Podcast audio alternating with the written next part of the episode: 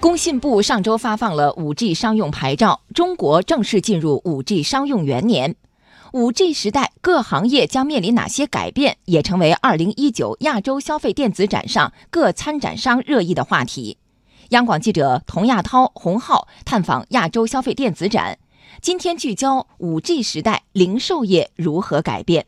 来听报道。现在会自动补货的冰箱已经有了。冰箱会告诉你缺什么货了，能够听得懂你的需求的音箱也已经进入家庭了。展会现场，苏宁科技集团常务副总裁金伟畅想着未来的新产品新变化。记者感受到，五 G 的发展加速了大数据和人工智能等技术的应用，对于消费者而言，无疑将享受到无处不在的智能服务。通过小标系列智能家电，凭借手机 App 和语言操控，可以享受到智能家居生活。踏入苏宁线下门店，线上下单，三公里服务圈，最快半小时送达，看到即买到，轻松实现。金伟提出，过去十年，互联网影响了零售产业，影响了消费者的购物体验，甚至改变了消费方式。而五 G 时代也将对零售产业进行重塑。我们再来想象一下五 G 会是什么？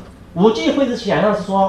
我可能就是一个设计，我设计的是一个 3D 模型下的这个杯子，然后我在这杯子上定义了十二个可以做定制化的组件。当它按提交的时候，我们在五公里范围内的我们的 3D 打印中心，就基于当时经纬设计的这个杯子 IP，加上刚才选择这些组件化的商品，五分钟打印出来，十五分钟送到你家。所以将来在这个场景下卖的不仅仅是商品。我们卖的是信息，是数据，是新的链路下的交易模式。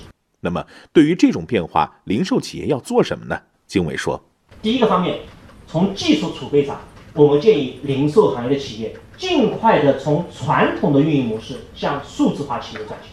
第二个，作为一个零售企业，将来商业模式迭代的一个大的潮流下，我们的核心能力的打造。将会使我们一个零售企业能够来拥抱五 G 的一个立刻要行动的工作。